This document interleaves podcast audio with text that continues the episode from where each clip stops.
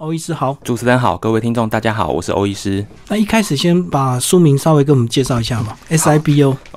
SIBO。的话，其实它是那个由英文的缩写而来的。那全全名的英文话是叫 Small Intestine Bacterial Overgrowth，那我们就取它第一个字母，所以就叫 SIBO，SIBO 这样子。那其实它的中文意思的话，就是说我们小肠里面的菌虫。那其实主要的话不是坏菌哦，大部分都是正常的菌，或者说我们俗称的好菌，正常的菌来在小肠里面。面的过度增生的这个现象，所以简单的来讲，正常的细菌如果是过多，也是对人体是有危害的，这样子吗？是因为过去我们的观念，我们都会觉得说，好像是坏菌过多，比如说会造成我们一些什么拉肚子啊，或者说发烧啊等等，那这些大家可能要去住院去做治疗。那其实目前的研究发现说，其实这个。好的菌或者说正常的菌过多，其实也会影响到我们消化啊，或是影响到我们的免疫系统，那最后导致我们一些全身性的疾病。好，那我们讲到这个小肠菌虫过度增生，其实它又跟肠漏症是有关系的。嗯，是对不对？是不是再把这个两个因果关系稍微介绍一下？好，OK。那其实呢，这几年的话，像像我今天早上才看到一个新闻，就马街医院他们开始公布说，哎，有些什么气喘啊、类风湿性关节炎，好像都跟肠漏症有关系。那其实造成肠漏症的原因有很多，那其中一个原因的话，就是这个。SIBO 就 SIBO 这个小肠菌虫过度增生，其实它也会造成肠漏症，所以它其实是一个更上游的原因。好，那肠漏症呢，在这书里有写到说，肠漏症因为翻译的关系，造成大家有点这个误解，对不对？是，说好像肠肠子漏了或肠子破掉了这样子。对，稍微帮我们再说明一下，你在书里其实写的还蛮简单的。啊，对，那那其实的话呢，我们会听到啊，肠漏就是像刚刚主持人提到，就说哎，好像是肠子有破洞啊，有。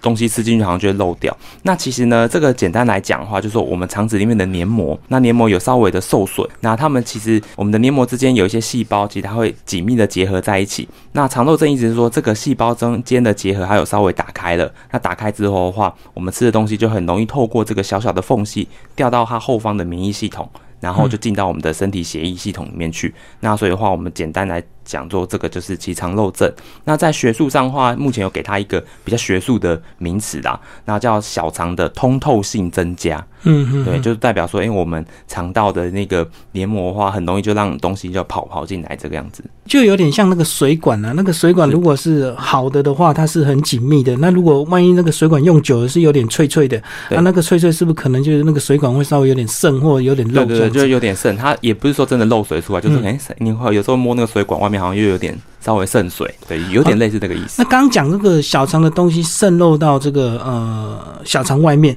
那到底会造成什么坏处呢？好，那其实呢，我们人体最大的免疫系统，那就是在我们的肠道里面，那尤其是在小肠。那在这个黏膜的下方啊，其实刚好就是我们我刚刚提到这个最大的免疫系统。嗯，那所以呢。如果以一个正常的肠道来讲，我们吃东西吃进来的时候，那我们会小，如果小肠是完整的，我们可以消化的很完全，消化能完全之后，这些分子比较小，那被比较小的时候，我们就吸收到身体里面去，这样就没有问题。那但是呢，当我们的黏膜不完整的时候，那这些东西我们吃进来的东西有可能被消化的不完全，消化的不完全的话，它这个分子就比较大，它这个分子比较大呢，它就透过这个缝隙跑到后面的免疫系统，那免疫系统看到这个比较大的东西，就觉得说，哎，这个是一个外来物啊，跟我之前看。到完全不一样，嗯然后它就产生了一些抗体去攻击它。就简单来讲，比如说我们喝牛奶，然后或者说吃什么小麦啊，或者什么等等。那你吃了东西之后，然后它没有分解完全，然后就跑到免疫系统去，免疫系统就产生了抗体。那这样的话就会产生我们最常见到就是所谓的过敏性的疾病。哦，因为免疫系统误判，他以为是外来的这个敌人要攻击他，就对。对，没错，他就以为想，哎，跟跟我过去吃，比如说吃的面包好像长得不太一样啊，那我就要。我就要产生一个更新的。抗体去攻击它，所以变成说，在这段时间，如果你有肠漏症的状况下，你可能这段时间吃的面包，我可能每天都会过敏。然后，但是如果你把这个肠道黏膜修补好了之后，把这个肠漏症治疗好了之后，那食物过敏可能就会改善。所以它那个消化不完整的那个大分子，就有点像那个呃一些燃烧不完全的那些东西，有没有漂浮在空中这样子？对。好，那我们今天主要是介绍这本书《SIBO 这个隐藏危机》哦，那主要就是讲的是小肠菌虫过度增生也会造。造成我们人体的这个危害。那在书里面有特别强调，这个它这个菌虫是指正常的菌虫，所以说虽然是正常的菌虫，但是如果过多的话，还是会造成我们人体的一个这个生病就对了。嗯，对。那因为其实的话，嗯，我们其实都一直强调要一个平衡啊。我们会觉得说，哎，人体其实。也不要过多，也不要过少。是，那其实再加上现代人其实还蛮爱补益生菌的。那其实像有些族群的话呢，它其实本身里面的菌已经小肠的菌已经过多了。那过多的时候呢，它又补充这些益生菌。那补充益生菌之后，反而越补越糟，因为你菌本来就很多，你又再吃一那种房间在卖的营养过多，对，营养过多，那反而它这些菌反而就是我们东西吃进来之后，这些菌反而去窃取你的营养。等于说我们在吃东西的时候，顺便去喂这些细菌，对，然后这些细菌反而又越长越多，那反而我们自己都吸收不到营养。那讲到这个营养过多，我们一般人的印象就以为就是就可能就变胖嘛，就像热量过多一样。那但是其实这个呃菌虫过多，其实会造成很多并发症，对不对？对，很多。帮我们介绍到底有什么病是跟这个 SIBO 有关系？好，那其实最常见的话，其实就是当然它是在我们肠子里面嘛，所以最常见都是一些肠道的这些疾病。那比如说我们常常最简单就是说，我们常常会觉得自己常常胀胀的啊，会常吃饱后会有腹胀气，胀气，嗯，对。那或者说有些人就是说排气排的比较多。再来的话，就是有些人话，因为其实小肠的菌过多、气又过多的时候，会把我们食物往前推，比如造成胃食道逆流啊。嗯对，那有些人话，像目前的话，一些研究会发现说，肠燥症的人，肠燥症就是说，你常常会便秘跟拉肚子两个在彼此交错。肠燥症的人，他也有可能是小肠里面的细菌也是过多的状况。对，那有些人是长期便秘，然后或者说有些人是长期腹泻，这些都有可能跟小肠菌虫。过度增生有关系，然后这本书里面有讲到，它跟脑部的一些病变也可能是有关系的，嗯，或也影响到那个脑部，包括这忧郁症啊、焦虑症都有关系耶。对，都有关系，因为现在的话。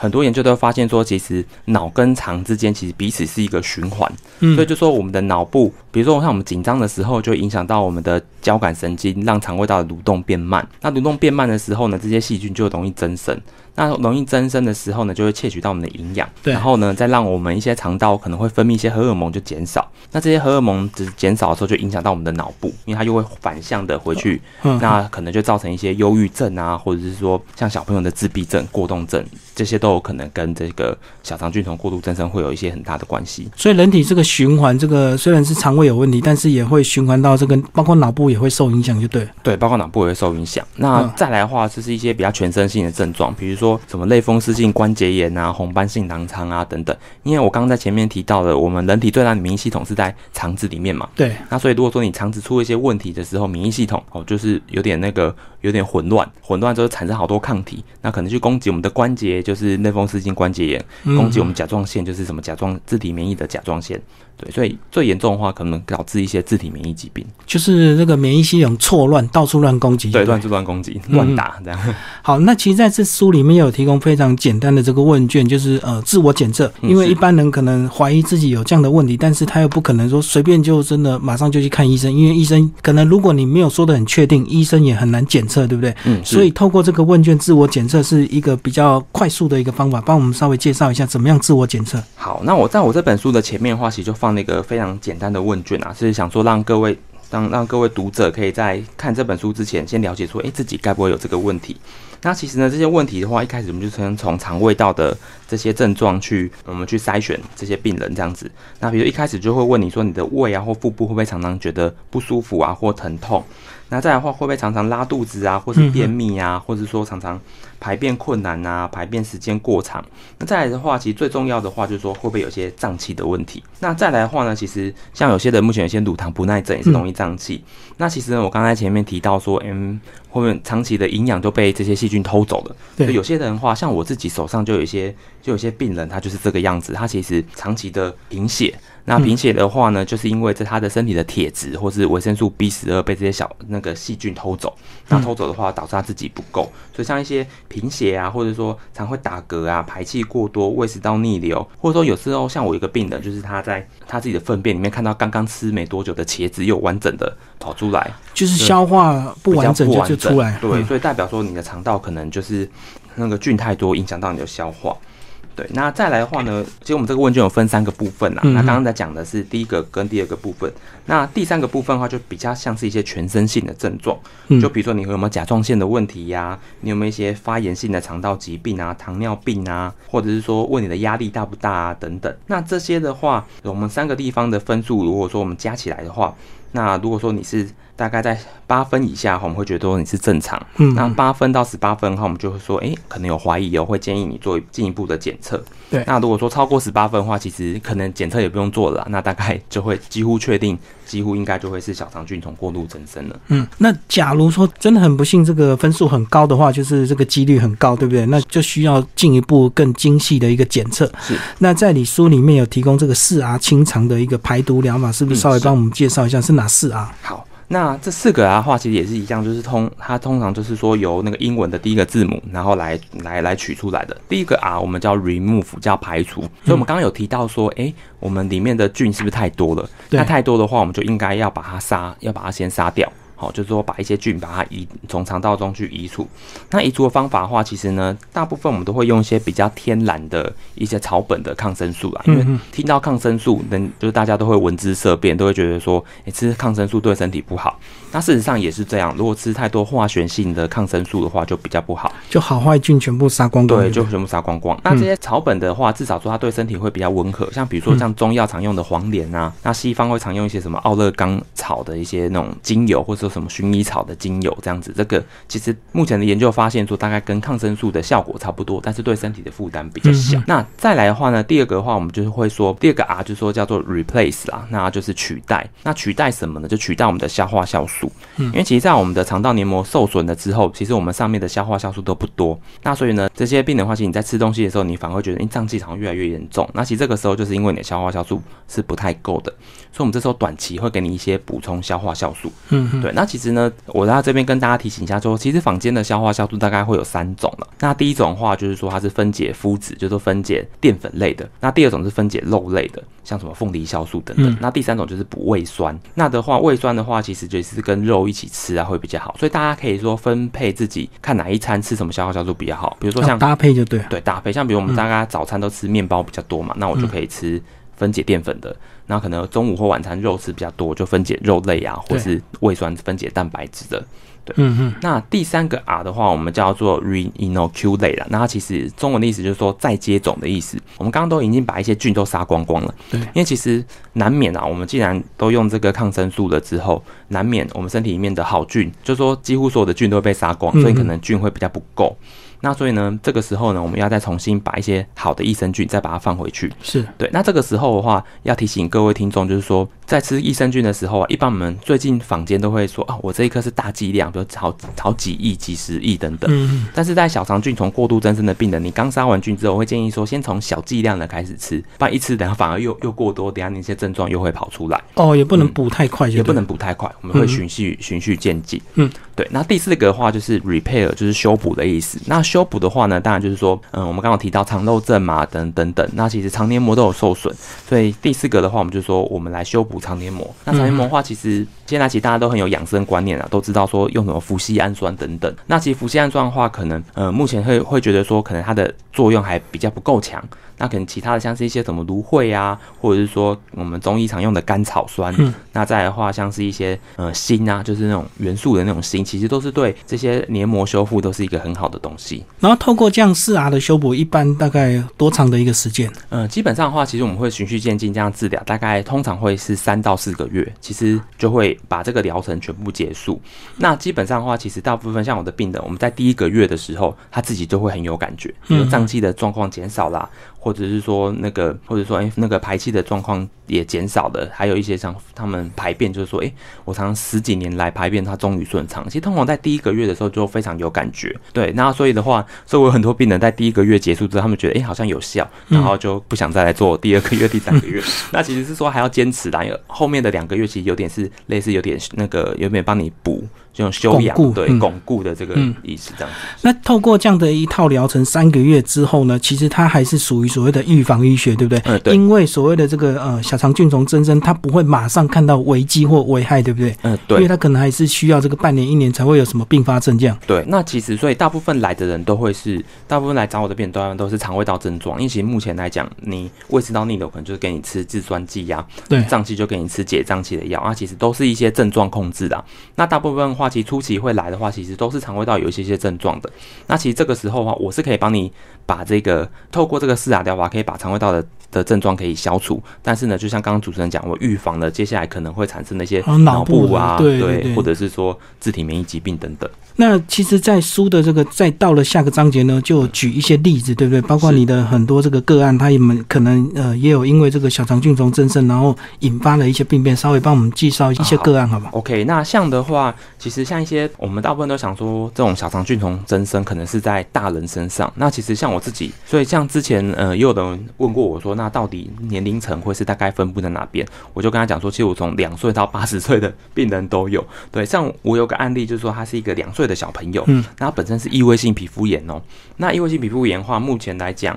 大家都会觉得说啊，异位性皮肤炎可就是擦擦乳液啦，那可能洗澡的时候就尽量用清水洗，对，然后大概就只能这个样子。小朋友这样，那其实这个小朋友的话，后来会发现说他在喝完奶的时候肚子都特别的胀，很容易胀气。那一开始会觉得是乳糖不耐症，所以他们妈妈帮他换奶粉，换成什么水解配方。那所以配方之后发现还是胀，然后就想说，哎，奇怪，为什么会这样？那后来就是因缘际会的，就是转到我这边来这样子。那其实大家有异位性皮肤炎的父母其实都很累，小朋友半夜都会抓抓流血，其实全家的生活品质都很不好。那后来呢，我就发现说，哎，他那个胀气还蛮严重的，所以呢，我就是也是一样帮他用这个四 R 疗法，因为小朋友也是有小朋友特别的一个特殊的疗法，这样。那也是大概过了三个月之后，其实小朋友的状况就改善很多，胀气也减少了。那加上那个皮肤的状况也改善很多，那这样他们全家人的生活品质也就变得都还不错了。对，哇，这个欧医师讲这个两岁的例子，我们比较不敢想象，因为我们都以为说这个人一定是到了某个年纪，因为我们长时间的没有保养以及照顾，才会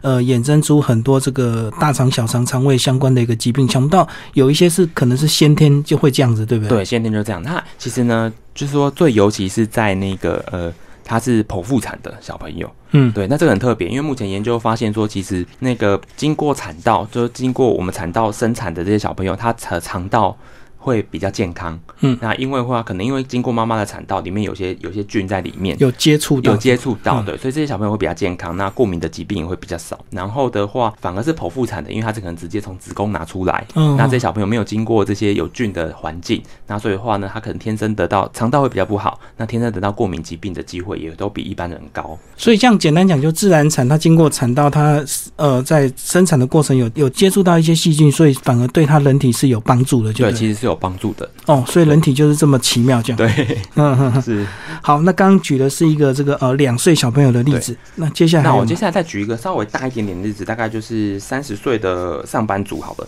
那其实目前的上班族其实现在社会压力都很大。那我刚刚在前面也有提到说，其实我们在压力比较大的时候，脑部会影响我们的肠道嘛。那所以呢，他所以像这位那个女性上班族的话，其实她其实是长期的湿疹啊。那湿疹的话，就是会有手啊内部就会痒啊等等。那而且就是女生嘛，有时候觉得夏天总是要穿点，就是比较呃比较好看，可能裙子比较短啊等等，她她都不敢穿。那再来的话呢，所以后来她就是有跑去吃中药，但是呢还嗯还是没有办法，还是没有办法说完全的康复这样子。后来呢，他自己就上网找一些资讯，那找一些资讯之后就发现说，哎，对，他是生活工作压力大。然后所以常常那个有便秘的状况，肠道好像好像就常常会那个就没有办法蠕动，然后自己好像吃饱就很容易胀气，然后这个肚子好像就小腹凸出来这个样子。然后后来呢，他就写了一些这个问卷，那问卷了之后就发现说，诶，他好像真的就是有所谓的小肠菌虫过度增生呐。对，然后所以就跑来找我，然后后来做了一些检测。那也后来就发现说是确定的，那确定了之后呢，另外我又帮他再做一些过敏源的检测，对，那因为其实这些湿疹的话，其实有时候会跟过敏源有关系，那。在的话呢，所以我们就开始帮他治疗，是透过这个四 R 的疗法。那主要的话，除了移除细菌之外呢，他过敏的食物我也是请他去避免了。那所以也是一样，大概通大概呃经过了三四个月之后，其实他的症状也都改善了，那湿疹也都变好。那这个就是我刚刚提到的，他就是其实在过第一个月的时候，他自己有觉得比较好，那比较好之后就没有来，那没有来之后又在复发，这样对。那在书里面有举到，连这个情绪失调也可能跟这个呃小肠这个小肠菌有关系啊。嗯，对，其实情情绪失调也有关系，对，因为其实呢，在我们人体里面啊，有个让我们情绪比较稳定的一个东西叫做血清素或称血清胺。那其实大概在人体里面百分之六十到七十是由肠道所分泌的。那其实目前很多专家还在争论啊，然后因为他们会认为说，虽然说百分之六七十是在肠道分泌，但是呢，它不一定可以跑到脑部去。但是呢，其实这个就是说。目前争论点是还是有，但是在研究上还是发现说，这些有肠漏症的啊，或者是说有这个小肠菌丛过度增生的这些病人，其实他们的倾向都是会跟那个一些精神方面会比较有关系的，然后尤其是忧郁症等等，或者小朋友的过动症。对，那所以呢，其实像我，所以像我其实这边有有一些病人的话，也是这个样子。那他，那他本身的话，其实也是那种肠道的问题很严重。那肠道问题很严重的时候，其实他也是长期的忧郁。那后来也是帮他把这个肠道问题改善了之后，其实他的那个心情啊等等，就就改善了很多。对，那其实的话呢，其实除了是这个肠道症的问题之外，那还有的话就是我刚刚提到，就是营养素失衡啊。那其实，在这些情绪比较问题的人，会发现我们体内的锌跟铜的比例是有个问题的。那所以呢，其实，在我们所以在我们那个小肠里面菌太多的时候，影响到我们这些矿物质的吸收，所以影响到我们身体里面锌跟铜的比例，所以这也是一个造成我们情绪不稳定的一个问题。好，那接下来请欧医师来介绍说，假如我们真的这个透过这个四啊修补疗法的话，我们在个人的这个生活作息以及饮食啊，或者是食谱方面有没有特别要注意或者是搭配的一个地方？那其实呢，除了这个四 R 的治疗之外，其实我们生活形态还是很重要的。那像刚刚，嗯，在上一段节目有提到，就说比如说我们那个生活压力大的，可能要尽量去减压等等。那再来的话，就是说饮食啦，其实饮食还蛮重要的。那像我们刚刚就提到说，其实这些小肠里面的细菌都会去把我们的营养素。窃取掉嘛？对对，所以的话呢，其实要配合一个比较特殊的饮食。那这个特殊饮食的话，其实要达到，就是我们其实要喂养我们的人体，要饿死这些细菌。就说我们要可以让我们的人体达到有一定的营养，那但是这些细菌又没有办法去利用它，自己就会饿死掉。对，所以就是一个比较特别的食谱。那这个比较特别食谱的话，其实呢，主要是要避开一些含有大量糖类的东西，像比如说第一个像是大量果糖。的东西，那果糖大家一定会想到像是一些水果嘛，嗯，那高果糖的水果像是一些芒果啊、西瓜、苹果，或是说大家会吃一些腌制的水果干啊等等，或者说大家去呃外面，比如买一瓶饮料，可能看一下食物标识上面会写说会含一些什么果糖啊，或是玉米糖浆啊，或是所谓高果糖玉米糖浆等等，那这些的话其实都是一些说算是比较。高糖类的食物，对，尤其像这个手摇杯，它都是加果糖，对不对？对，像手摇杯都加果糖。那尤其它这些果糖很多都是我刚刚提到什么高果糖玉米糖浆，所以那个都会像这些，它是玉米所萃取而来的。像玉米还有一些基因改造的问题，对对，所以这个就是能够避免，就是尽量避免呐。那大家好像觉得说，哎，那这样是不是好多东西都不能吃？那其实像一些水果，比如说像是香蕉啊、百香果、葡萄。像是什么哈密瓜、什么橘子啊、柳橙、葡萄，尤其这些都还是算是比较低糖类的水果，所以其实还是可以吃的。那再的话呢，一些。呃，乳制品啊，就是像是一些牛奶呀、气死啊，或者说优格等等，那这些的话，其实也是比较容易让我们胀气啊，所以这些我们会说要尽量去避免掉。那再的话呢，是蔬菜的部分哦。其实蔬菜里面呢，有些蔬菜里面还有所谓的比较高的果聚糖，那这个也是一种糖呢，它也是会容易让我们让这些细菌是发酵，发酵就会产气。那这些比较含有高果聚糖的话，像一些芦笋啊，或者是说。茄子啊、秋葵啊、花椰菜呀等等，这些还有像是大蒜、洋葱，这些都是一些比较容易产气的东西。那大家会觉得说，哎，这个好像都很常吃，哎，但是其实的话呢，像我在这本书里面其实有帮大家提到说，其实像一些白菜啊、菠菜、红萝卜、芹菜，那个什么甜椒啊、节瓜、莴苣、竹笋，其实这些都还是可以吃的。所以其实选择还是蛮多的，大家不要太担心这样子。嗯，那再来的话，这些还有我们叫做半乳聚糖的食物，这个半乳聚糖的话里面。常含的食物通常是一些豆类，那豆的话，尤其是比较大颗的豆子，像是什么黄豆啦、蚕豆，那我们那种菜刀啊，这种都比较大颗。但是所以呢，相对来讲，比较小颗的就比较没有关系。对，像是一些绿豆啊等等，这些都绿豆、红豆这种都比较小颗，我觉得这个就是比较没有关系。那再来的话呢，就是说像是一些有多元醇的食物啦。那多元醇其实大家常以前不知道还记不记得有个。广告某个口香糖广告就是说啊，我们里面不含糖，我们有含一些甜味剂，什么三梨醇啊，嗯，对，等等，对，那其实这个也是所谓的多元醇，那这个也是很容易，呃，让吃到我们身体里面，让这些细菌去发酵的，所以这些人工甘味剂啊，可能就是要去稍微去避免掉。那透过这样的一个介绍呢，或许有些听众朋友或者是读者他并不是那么清楚。是那最后如果他想要寻求你们的协助的话，他要怎么跟你们联络？可以上我们汉氏诊所，我们有一个那个 FB，对，对那可以透过 FB 跟我们联络，或者说我们 FB 上面也有我们的诊所的电话，那可以透过这个电话，然后来那个来我们诊所做个询问，这样子。好，最后欧医师再帮我们这个做一个总结，好不好？关于这本书，这个小肠菌虫增生，它的增生可能是从很年轻就有，或者是可能这个随着年纪越来越严重，对不对？那不管是什么样的一个情形的话，重点就是说它一定会影响我们的人体。虽然你现在没有感觉，但是一定还是要及早处理，对不对？对，那所以就说，其实我们人体是很像刚刚主持人说，其实人体是很奥妙的。嗯那所以的话，其实，在一开始出现一些小小的症状的时候，其实它搞不好就是一个体很早的征兆了，搞不好之后会发展成更严重的疾病。嗯所以像你如果是常常都会觉得自己消化不好啊，或者说常常会觉得说，哎、我好像常常吃一点就胀气，或常常排气，或者说我的排便总是不顺畅，或常常在拉肚子，嗯，哦然后会常常会打嗝啊等等，其实这些都是一些小小的征兆。那这些当有这些小征兆的时候，其实我会建议大家说，哎、那你是不是就可以来提早的，我们来提早的做筛检，提早做检测，可以先做问卷，或甚至说去做一些比较特殊的检测等等，去了解自己身体是不是有这些毛病。那有这些毛病之后呢，我们可以提早的做治疗，那可以提早的预防将来更严重的，像是脑部疾病或者是一些那个所谓的自体免疫疾病等等。所以简单讲说，如果不早处理的话，它未来会演变成什么样的疾病都有可能，对不对？对，都有可能，因为其实，呃，其实像，呃，很久以前都会有人说，其实肠道就是万病的根源呐、嗯，所以就说，其实肠胃道不好的话，大概很多疾病都会不好。像我们以前在学校念书的时候，老师总是跟我们讲说，诶，如果你真的不知道这个病人是什么毛病，那你就先帮他治疗肠胃道好了。肠胃先看对肠。胃先看就对。像中医其实也有这种概念，就是说先天什么先天是在于脾嘛，